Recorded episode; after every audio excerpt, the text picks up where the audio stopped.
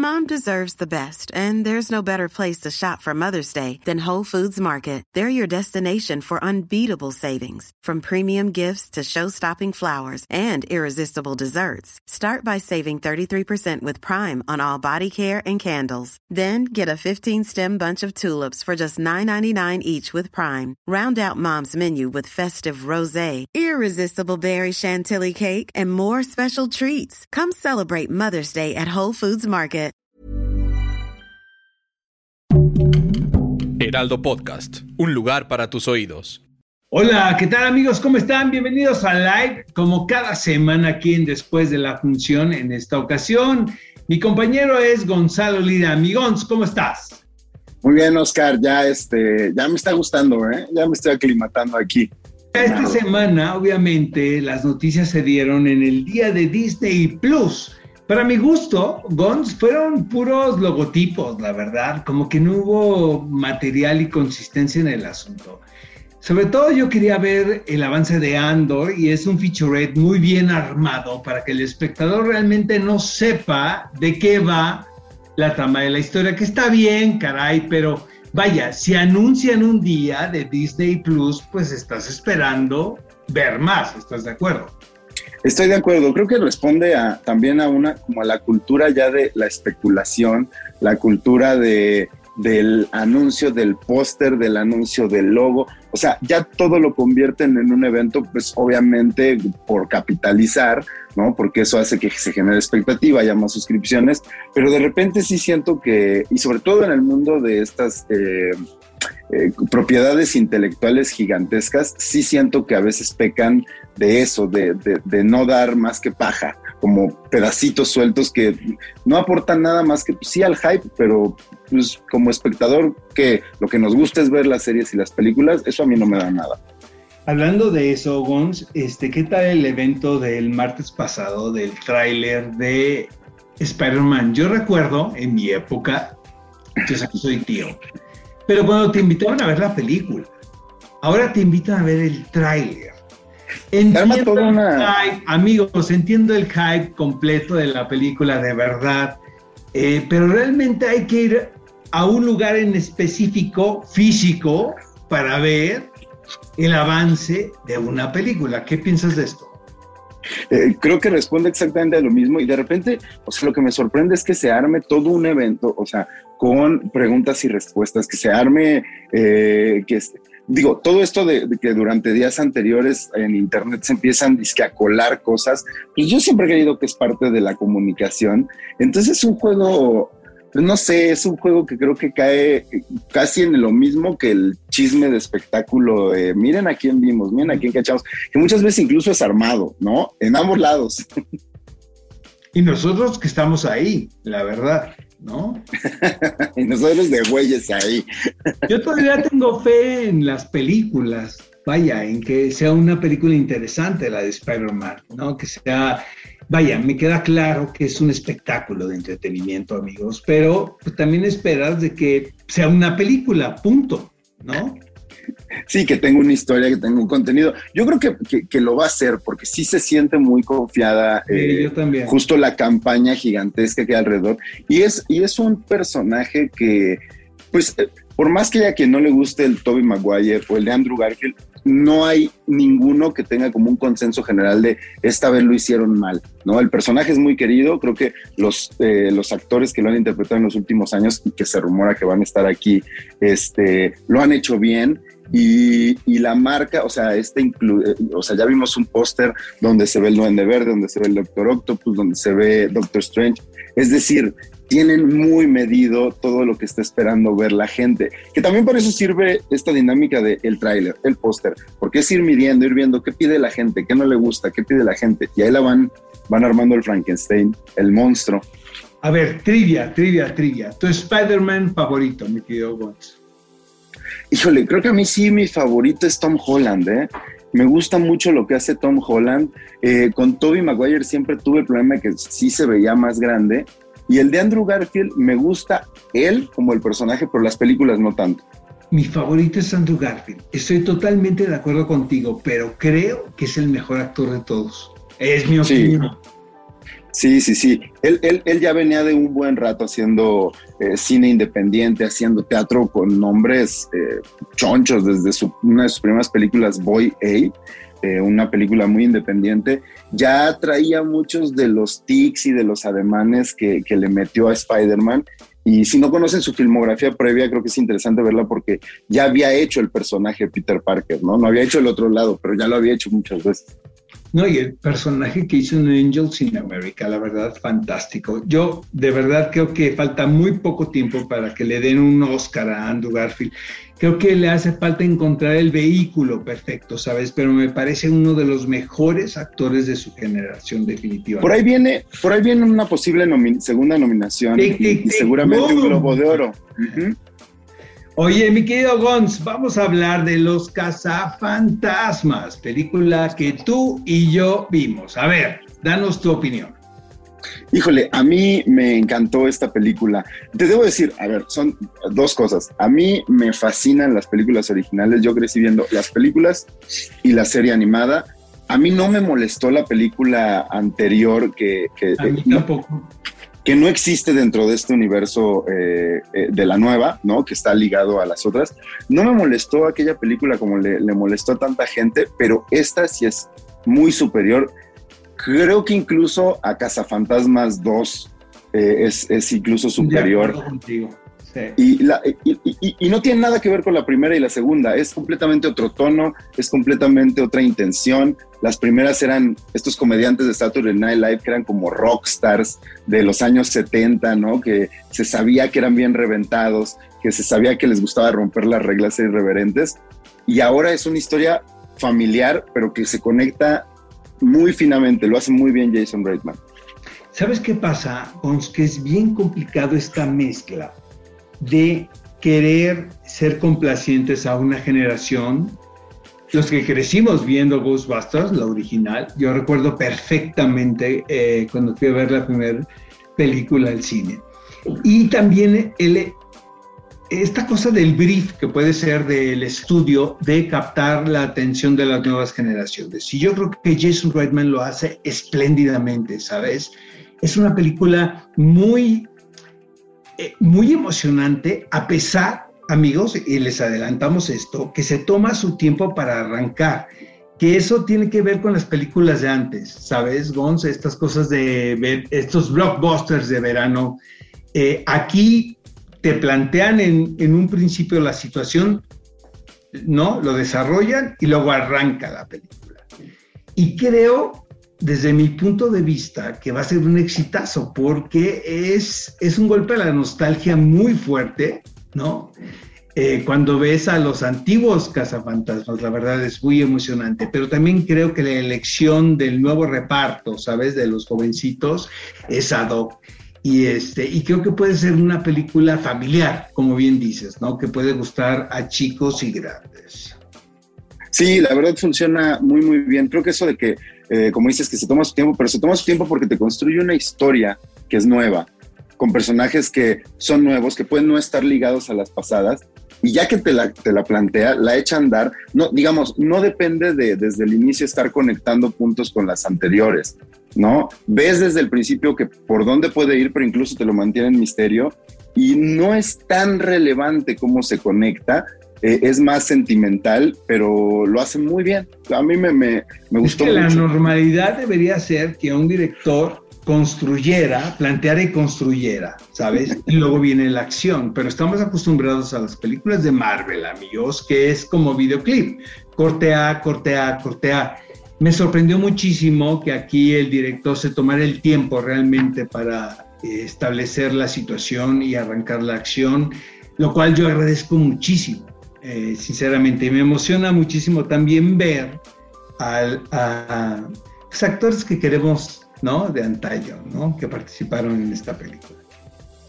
Sí, sí, estoy totalmente de acuerdo. Me, creo que, como dices, eh, convence a, quienes seamos fans de las originales desde el principio y, y, además es muy oportuno el momento, o sea, el fenómeno Stranger Things, este, eh, la moda como de la nostalgia ochentera, eh, conectan muy bien y, además Jason Reitman es un director de actores, de cine independiente, de historias eh, que tienen que ver con la familia, ¿no? Con las relaciones entre padres e hijos. Entonces, eh, y, que su padre sea el director de las anteriores. Es, decir, todo estaba ni mandado a hacer, como dice. Oye, este, ¿tú, viste el masterclass que hicimos en Morelia con... Yo te vi eh, ahí con, con Jason y, y Ivan se conectó, ¿no? También. Estuvo increíble, la verdad, de las mejores experiencias. Oye, por cierto, la semana pasada platicamos de la tercera temporada de Narcos, a la cual ha ido estupendo. Siguen el número uno en el ranking de Netflix. Vamos a ver una entrevista, mi querido Gons, con Alberto Guerra, quien tú últimamente has visto más que a tu chica. Sí, yo he visto a Alberto Guerra más que a mis papás incluso. Este, por, por Narcos eh, y, por ahí también presentó apenas la semana pasada una próxima serie con, eh, como coproducción México-Chile. Este, viene con todo, Alberto. Con Fábula, exacto, con la Rey. Vamos a verla. Me encantó, de verdad, y muchísimas felicidades. A ti y a todo el reparto, caray, porque pues ahora... Muchas gracias yo siento que con el paso del tiempo este trabajo va a ser referente a una generación de actores a la que tú perteneces. Definitivamente, yo creo que Narcos dentro de la industria del entretenimiento en México fue un parteaguas.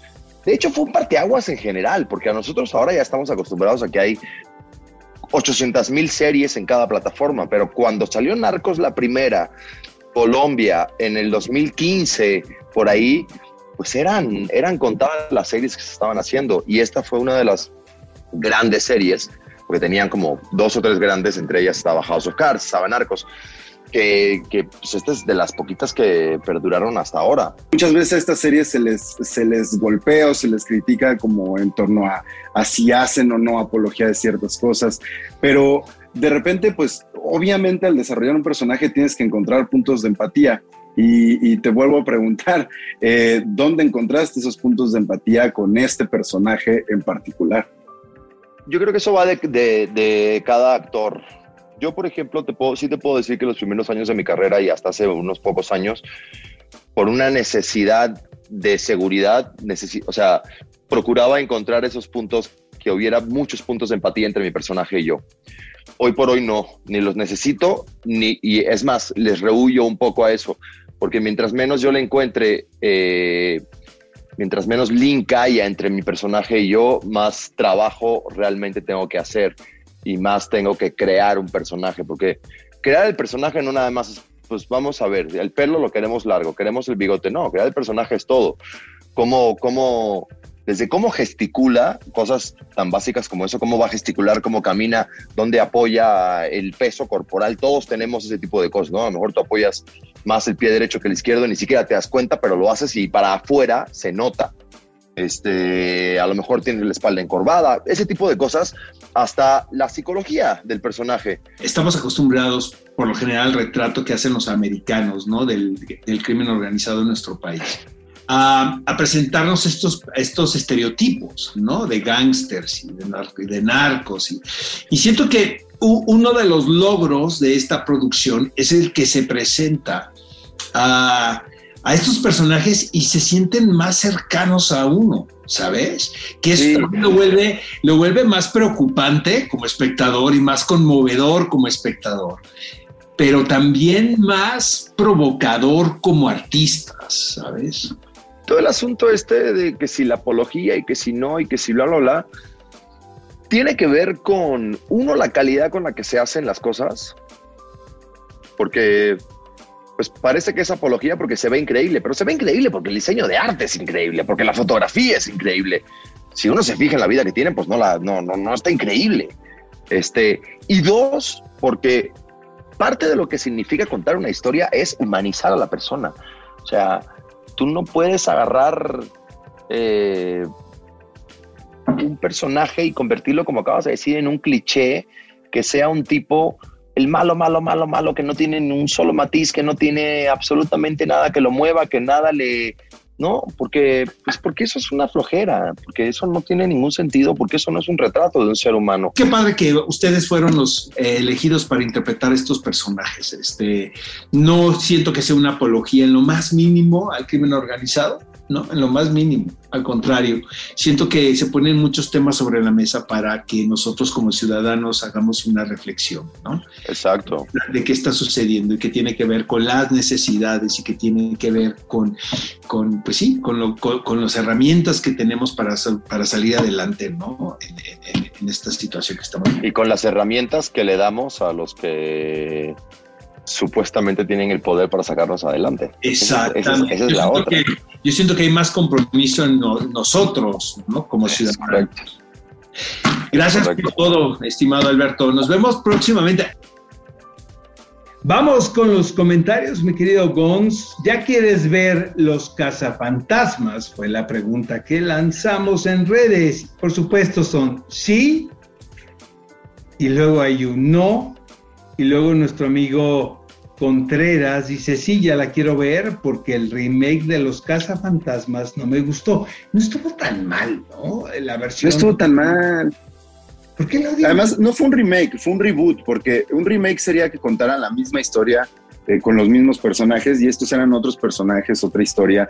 Incluso había cameos de los cazafantasmas, pero no hacían a los personajes. Este, era otra cosa. Y yo creo, yo creo que funcionaba, yo creo que tuvo muy mala leche ahí, este, pues, raro, machista. Pero esta película te gustó, ¿estás de acuerdo? Esta me pareció que es una muy buena película, o sea, más allá de que sea una buena película de Cazafantasmas, creo que es una muy buena película. Bueno, ahora sí vamos a mi parte favorita de este live, amigos, y es comentar Bakers of Pasteleros. Gonzalo, a ti no te gustó nada, ¿no? No, sí me gustó, pero fíjate que eh, siento que ya es o sea, la fórmula ya está un poco gastada. Los personajes están, funcionan porque están muy dentro ya de lo kitsch. O sea, ver a cositas con, con este señor, eh, es eh, Lara, se me, se me, olvidó su apellido, Camilo Lara. Sí, sí, sí, sí. No, y con Yuri. Y, O sea, es Marcelo, él es Marcelo, sí, es cierto. Este, y, y, sabes, como que veo que apuntan al kitsch. O sea, sí le están apuntando a eso, a que el programa sea kitsch, a que, a que sea gracioso por, por el simple hecho de los personajes que están ahí metidos. Este, pero la, la fórmula de repente no, no vi nada Creo que es, es, es un buen programa para ver de fondo mientras te haces este, los callos de los pies. Te digo una cosa, soy tan malo para cocinar, que la verdad cualquier tipo de reality de, este, de esta forma me llama muchísimo la atención. Creo que There's never been a faster or easier way to start your weight loss journey than with PlushCare. PlushCare accepts most insurance plans and gives you online access to board-certified physicians who can prescribe FDA-approved weight loss medications like Wigovi and Zepbound for those who qualify. Take charge of your health and speak with a board-certified physician about a weight loss plan that's right for you. Get started today at plushcare.com slash weight loss. That's plushcare.com slash weight loss. plushcare.com slash weight loss. Hay un asunto muy macabro desde mi punto de vista. A lo mejor le estoy dando una lectura que no es, pero el decorar un pastel de acuerdo a lo que tú concibes de un asunto eh, es muy psicológico, ¿sabes? Eh, realmente te voy a decir una cosa, empecé a verlo y sí me llamó la atención y lo terminé, te debo de confesar. Eh, porque yo creo que este tipo de ejercicios y dinámicas hablan mucho de una persona. Estoy de acuerdo contigo que ya es un esquema y una estructura súper, súper gastada. Pero en esta ocasión, desde mi punto de vista, creo que eh, la mezcla de los invitados funcionó muy bien, ¿no? Em, como te digo, a mí el aspecto de la cocina me llama mucho la atención. Es que yo soy muy, a mí se me quema hasta el agua ¿sabes? Soy muy, muy, muy, muy malo. Y, eh, y sobre, imagínate hornear un pastel y luego decorarlo. Me da la impresión que todos los que reclutaron para este reality tuvieron antes como una clínica, porque no puede ser tan docto, incluso hasta quienes sacaron en los primeros episodios, ¿no? Eh, creo que funciona, es muy entretenido, me gusta más que otros, por ejemplo, que Masterchef, no sé por qué. O sea, a lo mejor tú tienes una idea de esto. Creo que, creo que a diferencia de Masterchef, esta eh, se, se, recarga mucho en que los personajes son estas celebridades, que el formato, como son pasteles, pues es como más juguetón. Eh, y, Pero más que tiene que ver con. ¿No crees? A mí me parece complicadísimo lo que están haciendo. Lo de la repostería, creo que tiene que. A mí me parecía más complicado ver el tema de, de la decoración, por ejemplo. Este, y que ahí es donde de repente entiendo lo que tú dices del aspecto psicológico, pero a veces siento que es más eh, que parecía que más la producción les decía, lo que quiere ver la gente de ustedes es esto, que realmente lo que ellos querían mostrar. De repente yo lo sentí así en algunos eh, de los eh, decorados. He estado en situaciones, y tú te has burlado de mí, de hecho, en televisión, donde son juegos y, la gente dice, no, es que ya eso está comprado. Pues no, mano, eh. Te tengo noticias, porque sí nos ponen a prueba, la verdad. Ojalá la eh, producción, Oscar, encuentre algún video tuyo en un concurso de televisión y lo pongan aquí en un recuadro. Es que sí lo he hecho, amigos. Debo de Entonces me llamó mucho la atención lo de Bakersoft. Me llama más la atención que otros realities del mismo tipo, porque creo que aquí hay algo que sí habla de la persona bien cañón, ¿no? Y es la forma, ¿sabes? O sea, cómo presentas. Eh, ay, ay, ay, hasta me emociono, ¿sabes, Gonzalo? Pero bueno, a ti no te gustó tanto, pero tenemos entrevistas con algunos de los participantes, ¿no, Vamos A ver. Así es, pude, pude platicar eh, precisamente con Roberto Carlo y con Manuna, que además quienes vean la serie verán que hacen una dupla a, cuadro que ha funcionado muy bien justo en las redes. Hermanas, este, sí, ¿no? Sí, sí, sí. Eh, este par de hermanas que, este, pues, que vean lo que me contaron mejor, porque pues son un desmadre. ¿Cómo les va? Bien, Gonza, aquí platicando de pasteles bien antojados andamos ya. Qué, qué peligro. De entrada, justo eso. Esto se hizo, eh, me imagino que durante los, o sea, ya, ya había empezado y avanzado la pandemia. Y en abril de este año en abril de este año y, no se tuvieron que poner, porque yo los veo muy, muy, este, muy bien, muy fabulosos en este, en la pantalla, pero digo, este, cómo acabaron, no, sé, digo, no, no, no vi toda la, toda la temporada, obviamente, pero eh, ¿cuál, es, ¿cuál es esa experiencia? Eh, ¿Tenían experiencia previa o solo comiéndolos? Nos la pasábamos comiendo, ya sea pasteles o comiendo, pero nos la pasábamos comiendo. Todo el día. Todo el día y eso, o sea, lo vas a poder ver también, eh, cómo, cómo, pues, cómo cambiamos, ¿no? Físicamente. Pero pues para eso es, para disfrutar de los pasteles y sobre todo de las emociones. Hay muchas emociones eh, metidas ahí en, cada, en cada pastel, en cada reto. Eh, tener a 12 celebridades ahí, compartir con ellas y con ellos, ¿no? saberte parte de eh, y tener, o sea, gente que admiras y luego estar compitiendo con ellos y, o sea, son muchas, muchas emociones las que, las que ahí se viven y pues bueno, eso se nota en cada, en cada postre que, que entregamos, ¿no? Cada, cada reto que se nos, que se nos pone. Eh, pues pensar que está una cositas ahí que dices, ay Dios mío, cositas, yo crecí viéndola y entonces ahora estoy aquí con ella. Y luego también tienes que pensar en tu tiempo, que ya te queda poco tiempo para el pastel y luego para decorar y luego para... Entonces, muchas emociones, muchas emociones que van a poder ver ahí.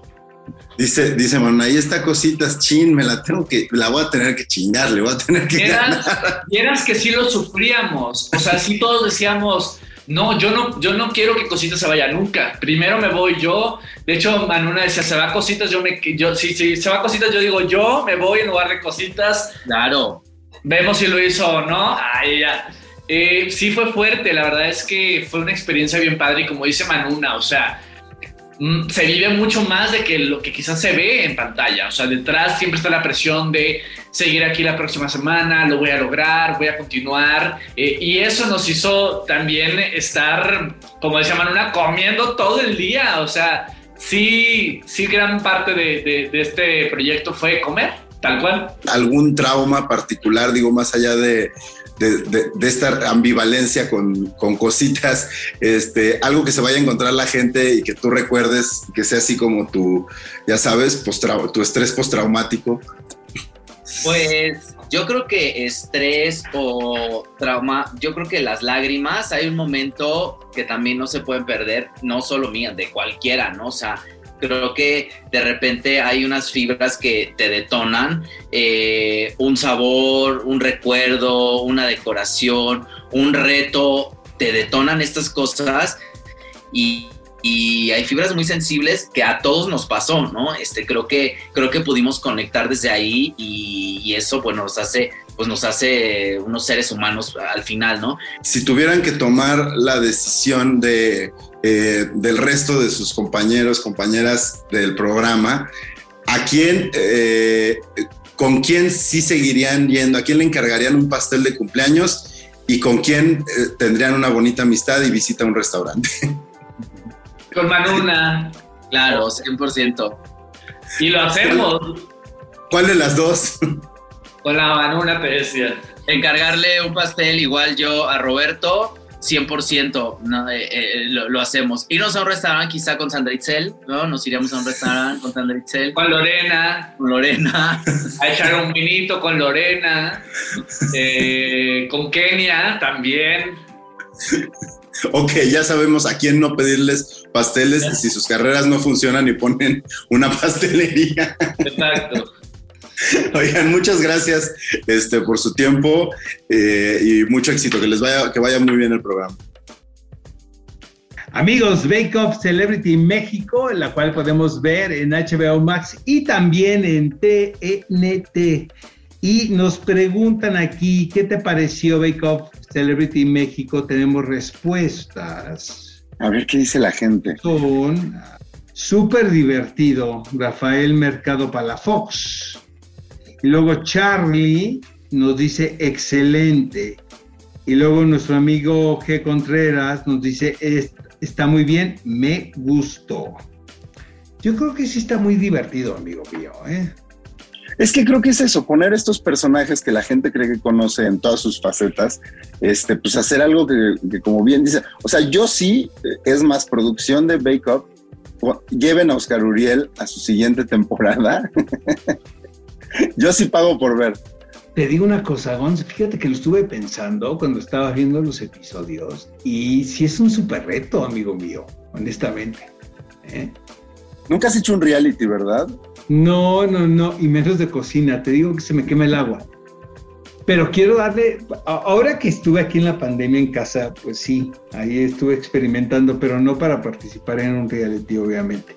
Oye, mi querido Gonz, tenemos estrenos esta semana que es Noche de Fuego, película que podemos ver en Netflix a partir del 17 de noviembre. Peliculón loco, ¿no? Peliculón loco. Sí, Peliculón loco, una película eh, muy linda que pues ya sabemos que estará representando a México para buscar una nominación por allá al premio de la Academia. Eh, que viene haciendo ruido desde que se presentó en el Festival de Cannes y que si no lo han visto, yo les digo, no le teman porque el tema es un tema duro, eh, incluso puede, está ligado a otros temas que ya hemos visto en pantalla, pero creo que sí la sensibilidad de Tatiana Hueso como directora de documental aplicado a la ficción hace que tenga unos momentos me gusta más su, cine documental, pero creo que sí logra unos momentos muy especiales eh, en esta película precisamente por cómo dirige a sus, a sus actores y sobre todo a sus actrices. Me encantó, la verdad, su paso a la ficción.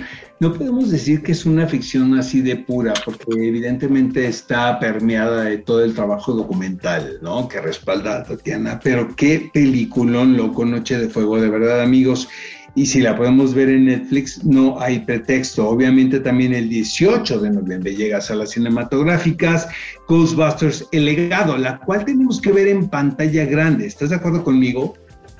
Sí, se tiene que ver en pantalla grande, es una película de aventuras y sobre todo es una buena salida al cine, o sea, creo que cumple con, con lo que nos gusta de ir al cine, ¿no? O sea, divertirte, sorprenderte, este, y sí da de qué hablar, o sea, no crean que es una bobada, este, sí da de qué hablar porque justo tiene que ver con estas relaciones padres e hijos, cuando sueltas las cosas y se las dejas a alguien más encargadas y la responsabilidad que eso conlleva, ¿no?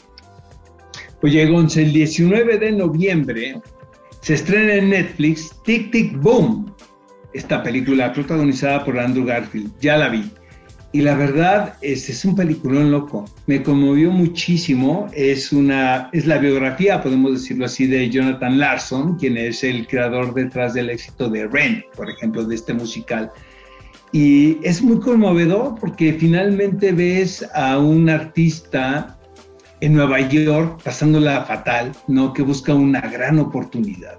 Y paradójicamente, cuando se estrena Rent, amigos, en la noche de estreno, él muere de manera repentina. Entonces se ha convertido su vida en una especie de leyenda, ¿no? De casi de hito.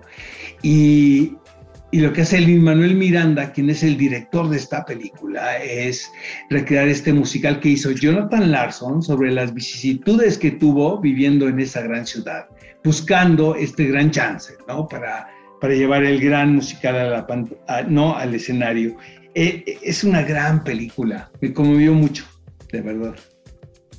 Yo no he tenido la oportunidad de verla. ¿Es biografía de, de, de Larson o es este más como meta biográfica? Es una cosa medio meta. Está basado en un musical que escribió Jonathan Larson que se llama Tick Boom. Esto es un espectáculo teatral totalmente pero tiene que ver con un asunto muy, muy biográfico, ¿sabes? Y, eh, y, aquí hacen una mezcla de lo que sucedió después, ¿no? Que, ah, y es Andrew Garfield, que era lo que decíamos hace rato, que seguramente al Oscar y al Globo de Oro ahí lo vamos a ver. Exactamente, amigo mío. Vamos a la parte de las frases célebres.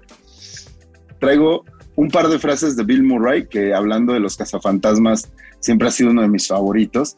Este, y dice, y dice, les recomiendo un ejercicio cuando vayan por la calle. Dice, agarren a cualquier persona al azar, tómenla del hombro y díganle, acabas de ver lo que yo vi. Se van a dar cuenta de que no le importan a nadie.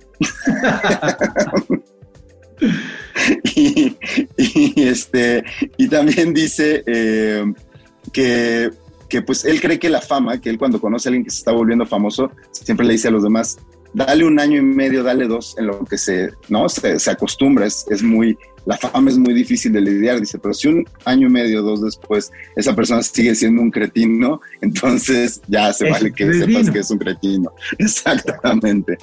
Mi frase célebre, querido amigo, es de Gal Gadot. ¿no? Ella estrena esta película que se llama Red Notice en, en Netflix y dice, nunca he vivido una mala situación con los hombres siendo sexistas conmigo he tenido mucha suerte, incluso cuando estaba empezando y modelando en Milán y París. Eso dice Gal Gadot.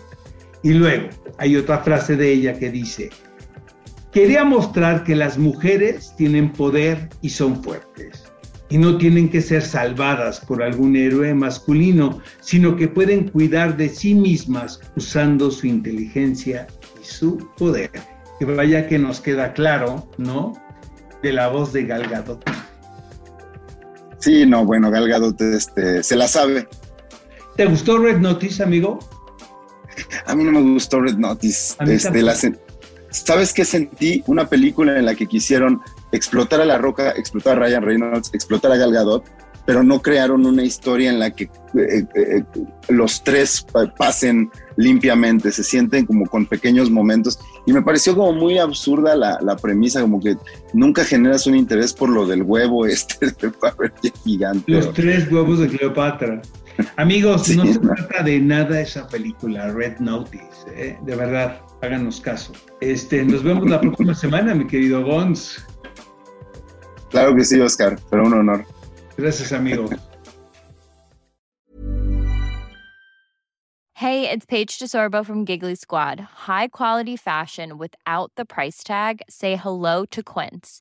I'm snagging high-end essentials like cozy cashmere sweaters, sleek leather jackets, fine jewelry, and so much more. With Quince being 50 to 80% less than similar brands. And they partner with factories that prioritize safe, ethical, and responsible manufacturing. I love that. Luxury quality within reach. Go to quince.com slash style to get free shipping and 365 day returns on your next order. Quince.com slash style.